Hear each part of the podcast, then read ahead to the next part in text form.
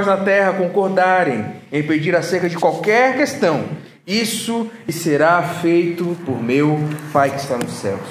Pois onde dois ou três se reúnem em meu nome, ali estou no meio deles. Amém? Tome seu assento, querido. Meus irmãos, nós precisamos, principalmente pelos momentos em que vivemos, precisamos saber lidar com os conflitos que são da natureza das nossas relações. Meus irmãos, nós vivemos tempos difíceis, tempos onde parece que é mais fácil as pessoas adoecerem, parece que é mais fácil as pessoas serem surpreendidas de uma maneira assim desgostosa, de uma maneira que elas não queriam ser surpreendidas. Parece que são os tempos assim mais complexos da gente lidar com aquilo que é tão rotineiro, daquilo que é tão comum nas nossas vidas.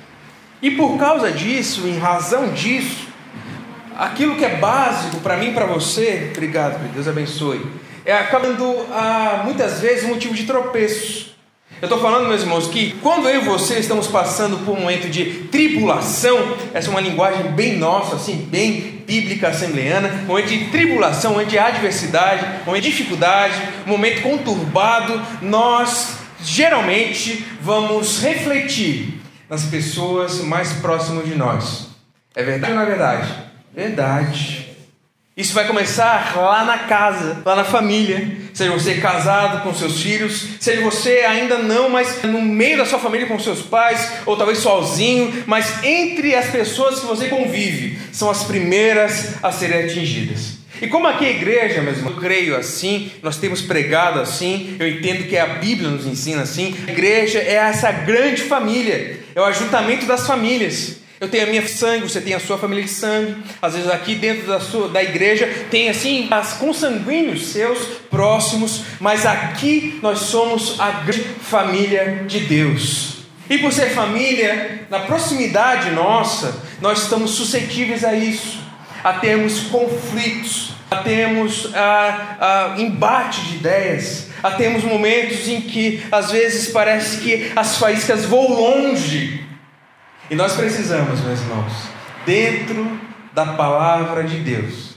Não porque o Ciclano falou, porque o ciclano disse assim, não porque eu penso assim, mas pela palavra de Deus. Entender como nós devemos lidar com os momentos de conflitos relacionais.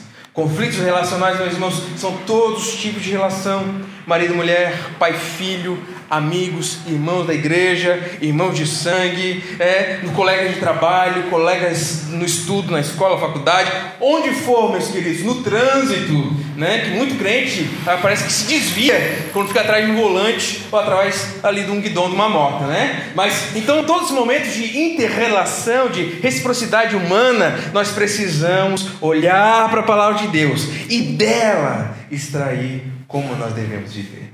E esse capítulo 18 ele é muito especial. Porque nós olhamos esse capítulo e nós vemos que ele está dentro todo de um mesmo contexto. Nós vemos que dentro dele estão coisas muito bem colocadas e elas nos fazem, meus irmãos, vivermos como uma família que espelha o modelo de Deus. Muitas vezes a nossa igreja aqui, ela não espelha uma família à semelhança de Deus. Isso se reflete nas nossas famílias. Que se eu não tenho modelo, meus queridos, eu copio aquilo que está mais próximo de mim. E se a igreja não é modelo nessa terra, Deus, eu já falei isso aqui, Deus não vai mandar anjo, Deus não vai descer do céu, porque ele já desceu, a pessoa de Jesus Cristo já voltou, e agora é dentro de nós que ele nos impulsiona. Então é através da igreja que existe um modelo de acordo com aquilo que Deus fez. Amém? Estou me empolgando aqui, não quero ser muito rápido, quero pegar aqui nos pontos aqui. Mas olha só, estou querendo dizer, meus irmãos, é que quando nós falhamos aqui no modelo da grande família, da igreja de Deus, vai refletir nas nossas casas. Muitas vezes aqui dentro, meus queridos, nós vivemos um momento de frieza, nós vivemos um momento de desânimo, nós vivemos um momento de angústia, porque entre nós nós não estamos vendo de acordo com o que a Bíblia nos ensina a viver. E como que a Bíblia nos ensina, Rodrigo? Bom, dentre tantas coisas, que são muitas coisas, É por isso que a gente tem tanto culto. É por isso que a gente tem tanto evento assim de ensino, escola bíblica, e culto quarto, e culto sábado, e culto domingo. A gente tem tudo isso, muita coisa. E a coisa que você ouve hoje, mês que vem, você não vai lembrar 1% dela. Então por isso que é necessário até às vezes repetir, fadonho, por isso a gente chama de pregar, porque para martelar o prego tem que se repetir às vezes a martelada se a madeira não for assim muito macia. Tem que ser esforço, repetição. E o que eu estou querendo compartilhar com você nessa noite aqui, você talvez já ouviu algumas vezes, mas é importante para que nós possamos, meus irmãos, refletir a glória de Deus.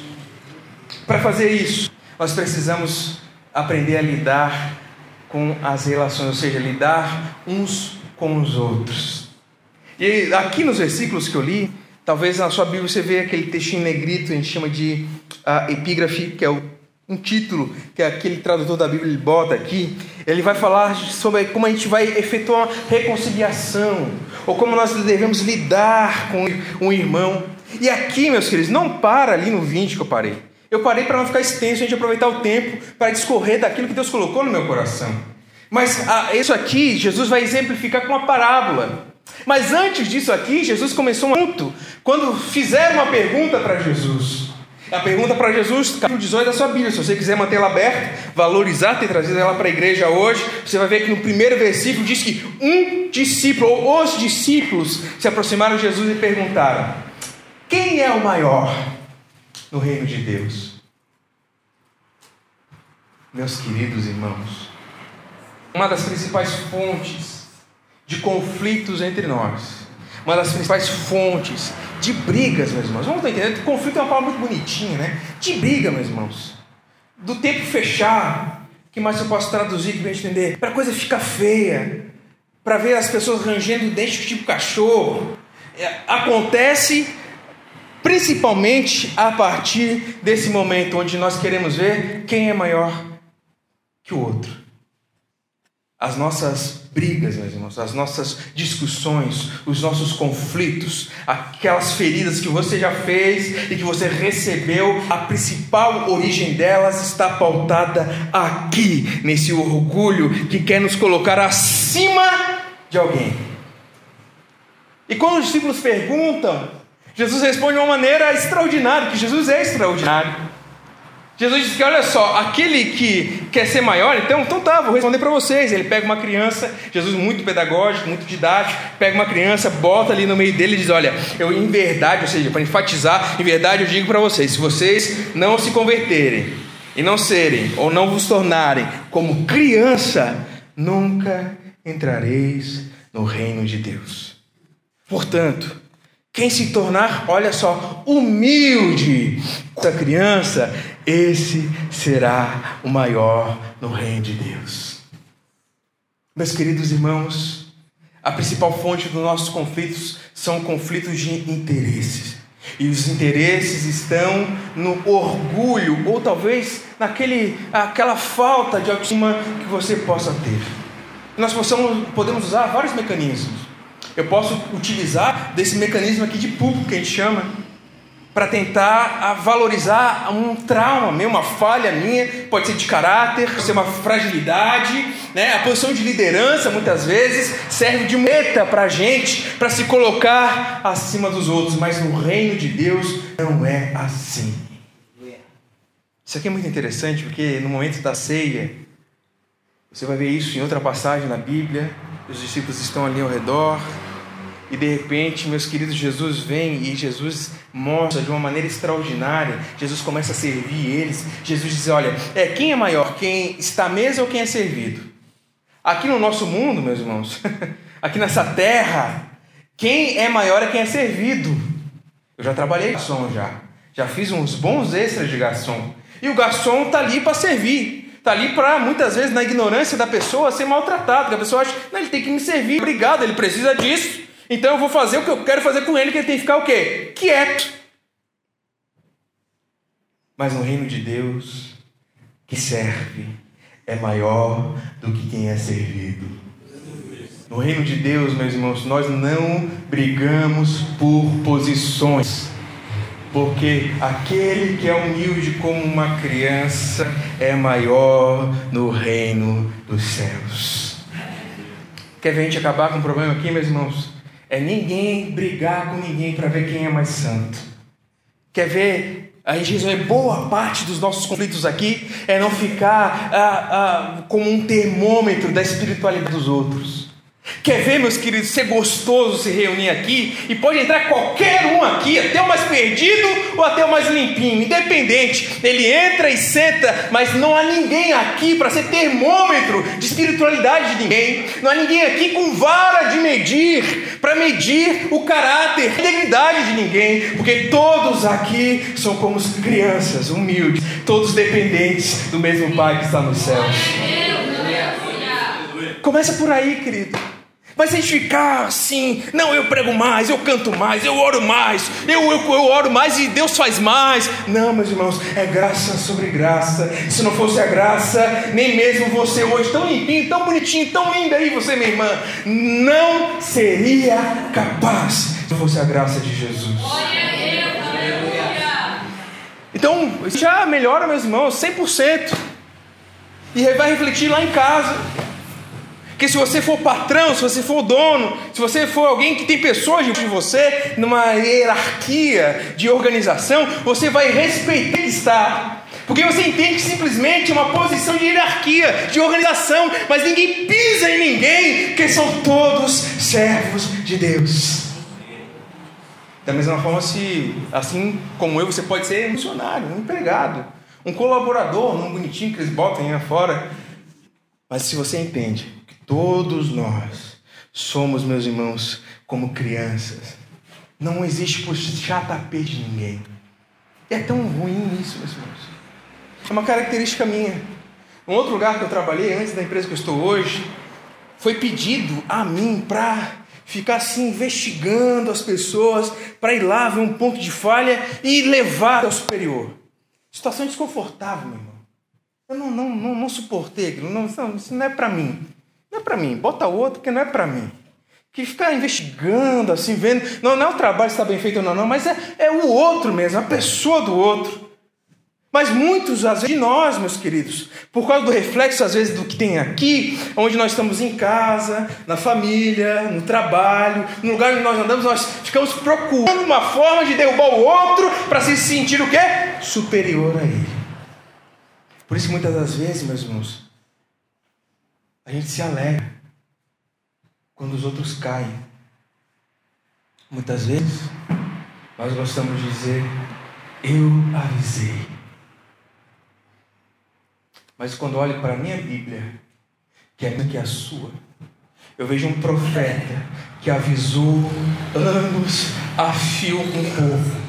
O juiz vai vir, se arrependa. A cidade vai ser destruída, se arrependam não vai ficar pedra sobre pedra, se arrependam.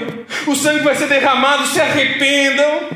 Nós vamos ser levados, se convertam. E quando aconteceu o que ele profetizou, estou falando de Jeremias, o que, que, ele faz, meus irmãos? Ele senta na cidade, olha os muros destruídos, olha os portões queimados, olha o sangue, olha talvez algum resto de corpo que ficou por ali, e ele chora diante da calamidade que o coração que é tocado por Deus é incapaz de se alegrar com o sofrimento do outro. Mas muitas das vezes, o coração orgulhoso, quando ele não consegue superar o outro na sua, no seu pensamento, ele não consegue superar, superar ele espera que o outro caia abaixo dele, para que assim ele se sinta superior. Você está entendendo o que eu estou falando, amém? Mas no reino de Deus não é assim. Aqui, meus irmãos, o maior é aquele que serve. Aleluia. Você é ungido, você é cheio de Deus, então sirva, meu querido. Você é muito glória a Deus por isso, então vá e abrace o pecador. Porque o reino de Deus, ele vai contra a lógica humana. Meus irmãos, isso aqui é, parece que é tão básico, mas é essencial para nós. Jesus vai continuar falando e diz: olha só a respeito dos escândalos, antes de chegar onde a gente estava ali. E quando há os escândalos, mesmo, Jesus diz que, olha, ai do mundo por causa dos escândalos, porque é inevitável que eles venham. E a nossa igreja tem sofrido isso, meus irmãos, não só no Brasil, mas no mundo todo. Tem sofrido pelos escândalos que nós vemos mundo afora. Nós vemos escândalos financeiros, falando de igreja. Nós vemos escândalos de caráter, falando de igreja. Nós vemos escândalo no tratamento com as pessoas. Nós vemos as, os crentes sendo usados como a numerologia para voto.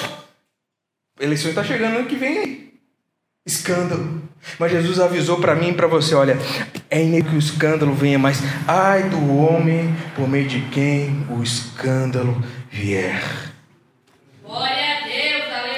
Portanto, se a tua mão ou teu pé te fizer tropeçar, corta, joga fora. Para ti é melhor entrar na vida defeituoso, aleijado, do que tendo duas mãos ou dois pés, ser lançado no fogo eterno.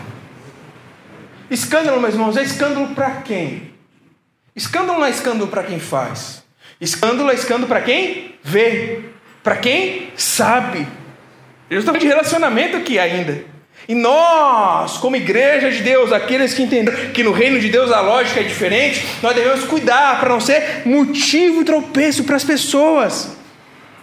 Nós devemos, meus irmãos, nos policiar, nós devemos ter atenção, nós não devemos desprezar nenhum desses pequeninos. Nós precisamos, meus queridos, tomar a responsabilidade que Deus nos deu e vivermos sem escândalos diante de Deus e das pessoas. Em nome de Cristo Jesus. E depois disso, Jesus vai partir, vai ter a parábola da ovelha perdida.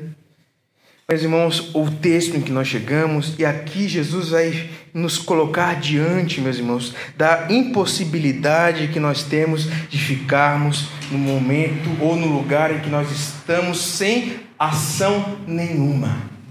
Aqui, essa ovelha que se extravia e que o pastor vai lá e deixa as 99, vai atrás da outra, meus irmãos. Nós estamos falando de alguém que foge, alguém que erra, alguém que vai para fora. Você consegue entender isso aqui? E dentro de nós, aqui que a gente entende, essa ovelha perdida é perdida porque ela é desobediente, é porque ela é difícil, é porque ela é dura de coração. Mas o pastor vai atrás dela. E se acha ela, ele tem mais alegria por essa do que pelas 99 que não se extraviaram. Nós temos uma responsabilidade, meus irmãos. Nós temos responsabilidade de daquilo que nós recebemos de Deus. Nós temos efetivos no chamado que recebemos. Nós, chamamos, nós recebemos um chamado que Paulo vai explicar para a gente lá. Deixa eu ver se é a primeira ou segunda carta, segunda carta aos Coríntios, capítulo 5. Eu e você recebemos um chamado, um ministério. Hoje é muito na moda e a gente que está dirigindo igreja, é, a pessoa vem atrás. Sabe aquele camarada que quer vir aqui para ganhar um trocadinho e ir embora? Então, esses, eles vêm, que, ah, ministério de cantor, ministério de muitos ministérios. Mas há um ministério, a Bíblia, meu irmão, deixa muito clara lá na segunda carta de Coríntios. Paulo diz: Nós recebemos o ministério da reconciliação. Aleluia. Mistério que Jesus mesmo falou e nos disse, meus irmãos, que nós devemos cumprir. Eu acabei de ler com você, versículo 15 do capítulo 18 de Mateus. Se teu irmão pecar contra ti, o que, que você faz, meu querido? Hum? Se teu irmão pisa no teu carro, se teu irmão deixa a desejar com você, o que, você faz, meu querido? Se teu irmão fez algo que você jamais imaginou que ele faria, o que que você faz? Primeira coisa que a gente faz, a gente internaliza aquela mágoa, não é verdade? Remoendo, remoendo, remoendo. Às vezes não dorme à noite, fica coisa contorcendo ali dentro. Parece como assim os bovinos ficam é, ruminando, ruminando aquele alimento ali. É. Segunda coisa que a gente faz, quando a gente cansa de ficar ruminando, como os bovinos também fazem, ele regurgita, não é assim? É bem nojento o negócio. Mas ele regurgita e aí ele vai se alimentar de novo. E nós fazemos isso como? Nós vamos a espalhar aquela mágoa. Começamos a vomitar aquela mágoa. Nós chamamos isso popularmente de fofoca. que aquilo eu fui ofendido, mas eu fiquei e aquela ferida ficou e não estancou o sangue, e agora eu começo a mostrar, tá vendo aqui, ó? Me feriu. Tá vendo aqui? Pois é. Olha lá. É. E muita gente não está aqui hoje, meus irmãos, por causa disso. É verdade ou não é? É. É que eu sei.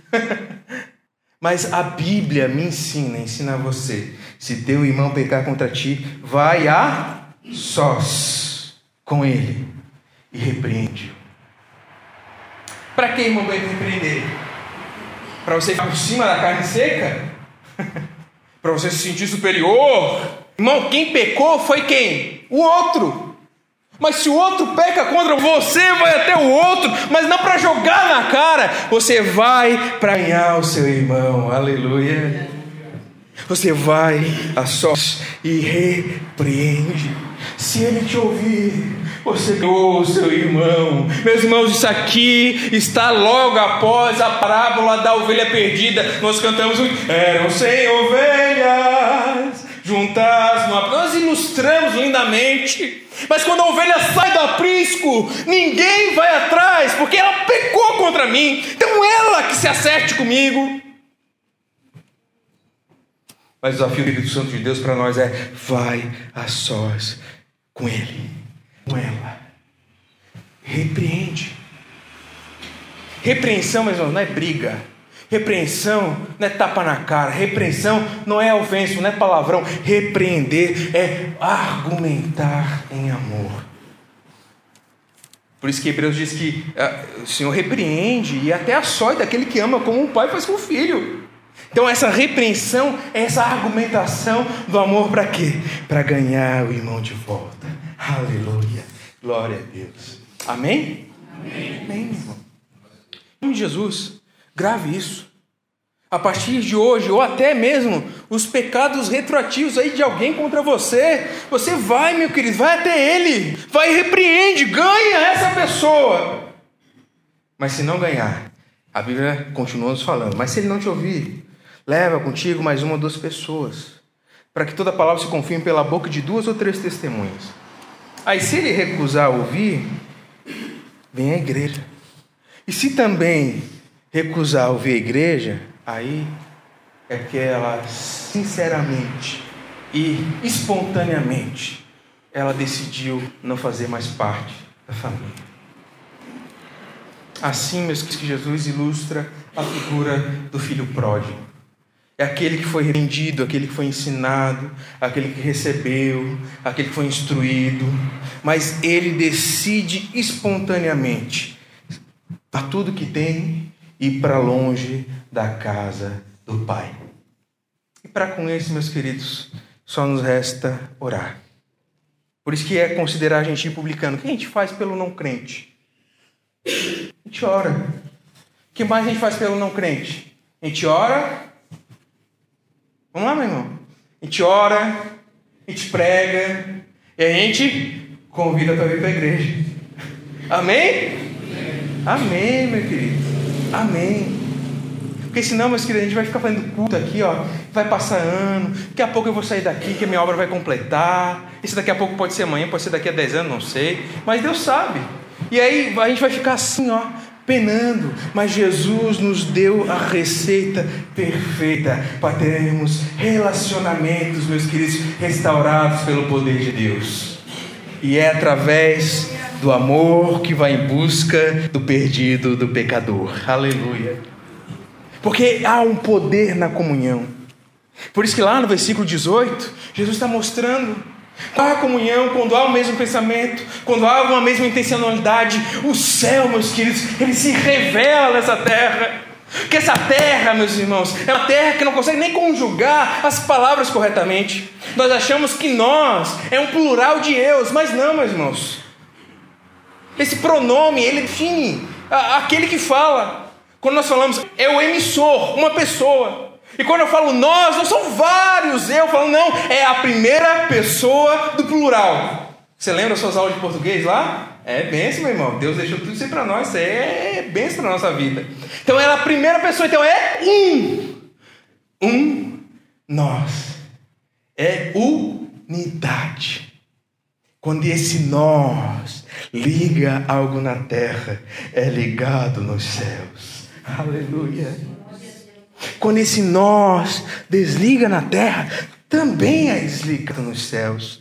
Porque se nessa terra, aqui nessa, meu irmão, dois concordarem em pedir acerca de qualquer questão, isso lhe será feito por meu Pai que está nos céus. Palavra de Jesus. Porque onde dois ou três se reúnem em meu nome, ali eu estou no meio. Glória a Deus, aleluia.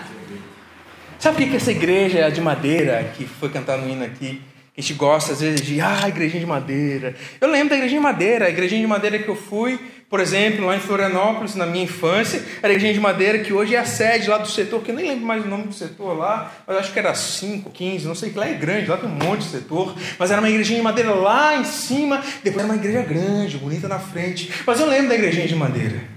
Eu lembro da igrejinha de madeira dos bairros onde eu fui também. Mas o que a igrejinha de madeira tinha? Era madeira, meu irmão? Ou será que eram os cupins que eram ungidos? Não, meu querido. É porque havia unidade. É porque havia tanta simplicidade entre nós que ninguém queria ver quem era maior que o outro. Ninguém gastava tempo querendo saber quem era mais cheio que o outro. Mas aquele que estava fraco, as pessoas se colocavam do lado para levantar. Aquele que estava triste, abatido, alguém logo se colocava no meio do caminho para levantar essa caída. Aquele que se afastava, as pessoas se reuniam num círculo de oração, não para falar da pessoa, mas para ir até a pessoa e resgatá-la para os caminhos do Senhor. Esses bancos de madeira são dessa igrejinha de madeira ainda, meus irmãos. Mas que os nossos corações sejam de carne, como o coração daqueles crentes de 40, 50, 70 anos atrás também eram de carne. Coração de gente que pulsa, gente que sofre, gente que chora assim também, gente que era muito mais miserável que nós, queridos. Hoje a gente quando vai construir igreja tem que escolher um lugar bom para ter muito estacionamento. Antigamente era qualquer lugar, porque os crentes a maioria não tinham carro, meus irmãos. Hoje nós temos carro, nós temos casa. Nós hoje queremos ganhar mais para poder viajar bastante, comprar a última tecnologia do mercado. Nós somos ricos, meus queridos, mas nos falta ter a alma dos humildes de coração. Que nós achamos que nós somos muito necessitados, nós temos muito crédito. Por isso que Pedro, eu já vou terminar daqui uns 10 minutinhos, em nome de Jesus, preste atenção aqui. Pedro, assim como eu e você, se aproxima de Jesus, versículo 21 da sua Bíblia, no capítulo 18, ele diz: Poxa, tudo isso aí é pesado. Então, Jesus, então o que a gente vai fazer? A gente vai perdoar quantas vezes aquele que pecar contra mim? Sete! Jesus respondeu: Eu não te digo sete vezes, mas setenta vezes sete. Sete vezes sete, quarenta e nove? Você consegue lembrar de 490 erros de alguém da sua vida? Consegue lembrar? Você parar, você vai contar. Ai, quando ele mastiga, ele faz assim, quer ver mesmo? Se estiver na família, né? Quer ver se eu casado. Quando ele dorme, ele vira assim de lado. Quando ele. Ah, as particularidades da intimidade. Aí vai contando. Quando chegar lá no 30, querido, você não vai passar do 30, tenho certeza. A não ser que você for uma pessoa muito detalhista. Mas 490 você não vai. Por isso que Jesus diz: 7? 70 vezes 7. Mas por que, meus irmãos? Jesus vai nos ilustrar, e eu fecho com essa ilustração de Jesus, que para que melhor ilustração do que do nosso mestre? Jesus diz: olha, 70 vezes 7, porque o reino de Deus é como um rei que foi acertar conta com seus servos. Vou resumir para você, mas está aí na sua Bíblia, os próximos versículos. E quando ele vai acertar conta com seus servos, ele tem um servo que deve uma quantia enorme de dinheiro para ele. E quando essa dívida, meus irmãos, chega a 10 mil talentos, olha aqui, e não tendo como pagar, o Senhor ordena que ele, a sua mulher, os seus filhos todos os seus bens fossem vendidos para que a dívida fosse paga. Esse homem ia perder o que? A família. Olha que interessante. Olha como eu estou falando da palavra de Deus para você. Olha como isso aqui é base, meus irmãos, para que nós não percamos a nossa família, para que Satanás não leve escravizado, meu querido. Nós precisamos aprender que nós somos devedores realmente a um rei. Mas esse rei, meus queridos, versículo 26, quando o servo se prostra e roga: Senhor, tem paciência comigo. Comovido, o Senhor daquele servo solta e perdoa a dívida. Você foi perdoado? Amém ou não amém? Amém. amém. Se você não se sente perdoado ainda, querido, em nome de Jesus, essa noite de perdão de Deus para você. Não importa o que você fez, querido. O sangue de Jesus é suficiente para perdoar o seu pecado. O sangue de Jesus é suficiente para nos lavar de toda mancha. Nós somos esses perdoados. Só que o nosso problema, minha irmã, meu irmão, é que nós somos perdoados, mas quando nós saímos de diante da presença do Rei, quando nós saímos da igreja, quando o culto acaba, nós vamos até os conservos, ou seja, aqueles que têm também uma dívida para com a gente, aqueles que pecam contra a gente, aqueles que erram contra a gente, aqueles que nos ferem, e quando a gente vai até eles, a gente agarra, sufoca e diz: paga o que deve. Estou lendo a Bíblia, de maneira mais dramática só. E aí, esse devedor, caindo aos seus pés, suplica: tem paciência comigo, eu te pagarei. O que, que esse homem faz, meu irmão? O que, que você já fez? O que, que eu já fiz? O que, que nós já fizemos com tantas pessoas que estão ou já estiveram entre nós, nós pegamos e vamos colocar na prisão até que pague a dívida. É por isso que há tristeza entre nós, por isso que há angústia entre nós, por isso que há decepção entre nós, por isso que há raiz de amargura em nosso meio. Por isso na sua casa, meus irmãos, às vezes relacionamento marido e mulher, e, eu entendo, eu estou falando aqui pela palavra de Deus, estou falando aqui, eu entendo seus cabelos brancos, eu entendo tudo isso, querido, mas só estou falando isso aqui, ó, às vezes o que está lá dentro de casa, pai e filho, é uma raiz de amargura por uma dívida não perdoada. E é claro que eu não estou falando de dinheiro aqui. É algo que ficou e tentou dar um pano quente em cima mas não desinchou. Tentaram talvez até com cimento concreto, mas permanece lá e está consumindo por dentro. Sabe o que acontece com essa pessoa? O rei chama ele e chama ele de servo mau. Eu te perdoei toda aquela dívida. Irmãos, ele perdoou, perdoou 10 mil talentos mas tu não tivesse compaixão do teu companheiro, assim como eu tive.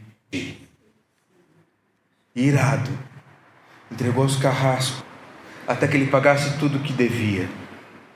Em nome de Jesus, 11h35 nós vamos orar. Assim também vos fará meu Pai Celestial, se cada um de vós não perdoar de coração ao seu irmão.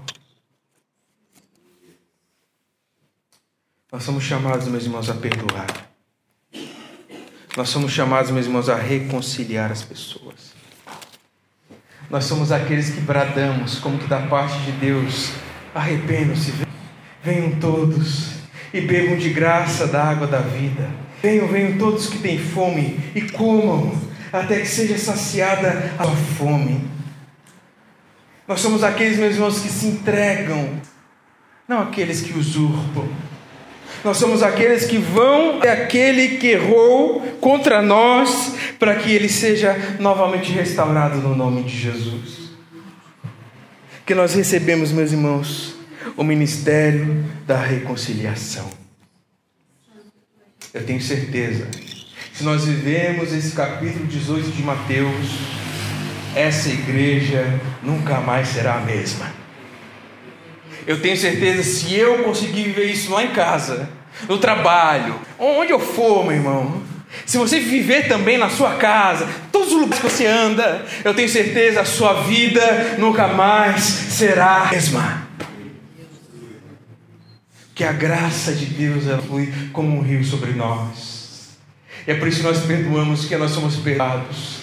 Não havia preço que pagasse o valor, a, a grosseria do nosso pecado, mas Jesus Cristo se ofereceu como o pagamento da dívida para com cada um de nós.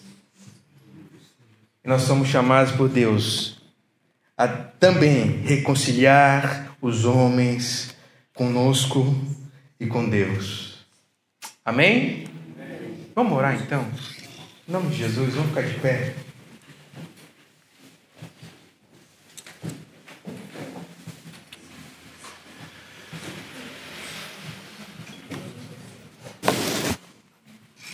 Isso aqui é fácil, meu irmão? É? Não. É tranquilo, meu querido?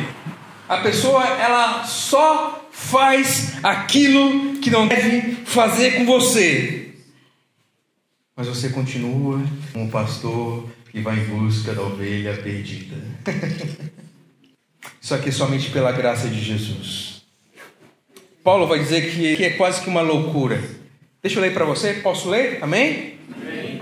A carta de Paulo aos Coríntios, capítulo 5, versículo 11, eu vou ler para você a seguir. Vá orando já enquanto você ouve a palavra de Deus. Nosso irmão Emerson aqui ele vai escolher um hino abençoado ali, vai começar a dedilhar alguma música. Você já vai orando quando você ouve a palavra de Deus. Portanto, sabendo o que significa temer o Senhor, procuramos convencer os homens. Contudo, já somos bem conhecidos por Deus e espero que também sejamos bem conhecidos em vossa consciência. Não de novo nos recomendamos a vós, mas vos concedemos a oportunidade de ter orgulho por nossa causa, de modo que tenhais resposta para os que se orgulham das aparências e não do que está no coração. Porque se enlouquecemos, é por Deus que enlouquecemos. Se não perdemos os juízos, é por vós que não perdemos. Pois o que nos motiva é o amor de Cristo porque concluímos que se um morreu por todos, logo todos morremos. E ele morreu por todos para que os que vivem não vivam mais para si mesmos, mas para aquele que por eles morreu e ressuscitou. Assim, daqui por diante, oh aleluia, em nome de Jesus, meu irmão, daqui por diante não conhecemos ninguém mais segundo a carne. E ainda que tenhamos conhecido a Cristo segundo a carne, agora não reconhecemos mais desse modo. Portanto, se alguém está em Cristo, é nova criação. As coisas velhas já passaram e surgiram coisas novas, tudo se fez novo. Mas todas essas coisas procedem de Deus que nos reconciliou consigo mesmo por meio de Cristo e nos confiou o ministério da reconciliação.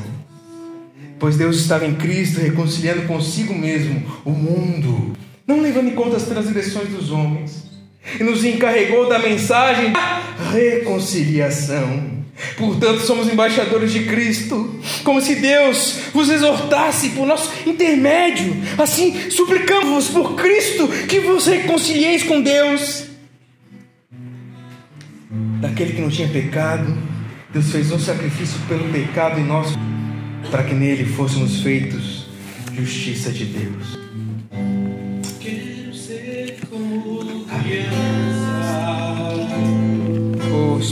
Santo de Deus. Amar pelo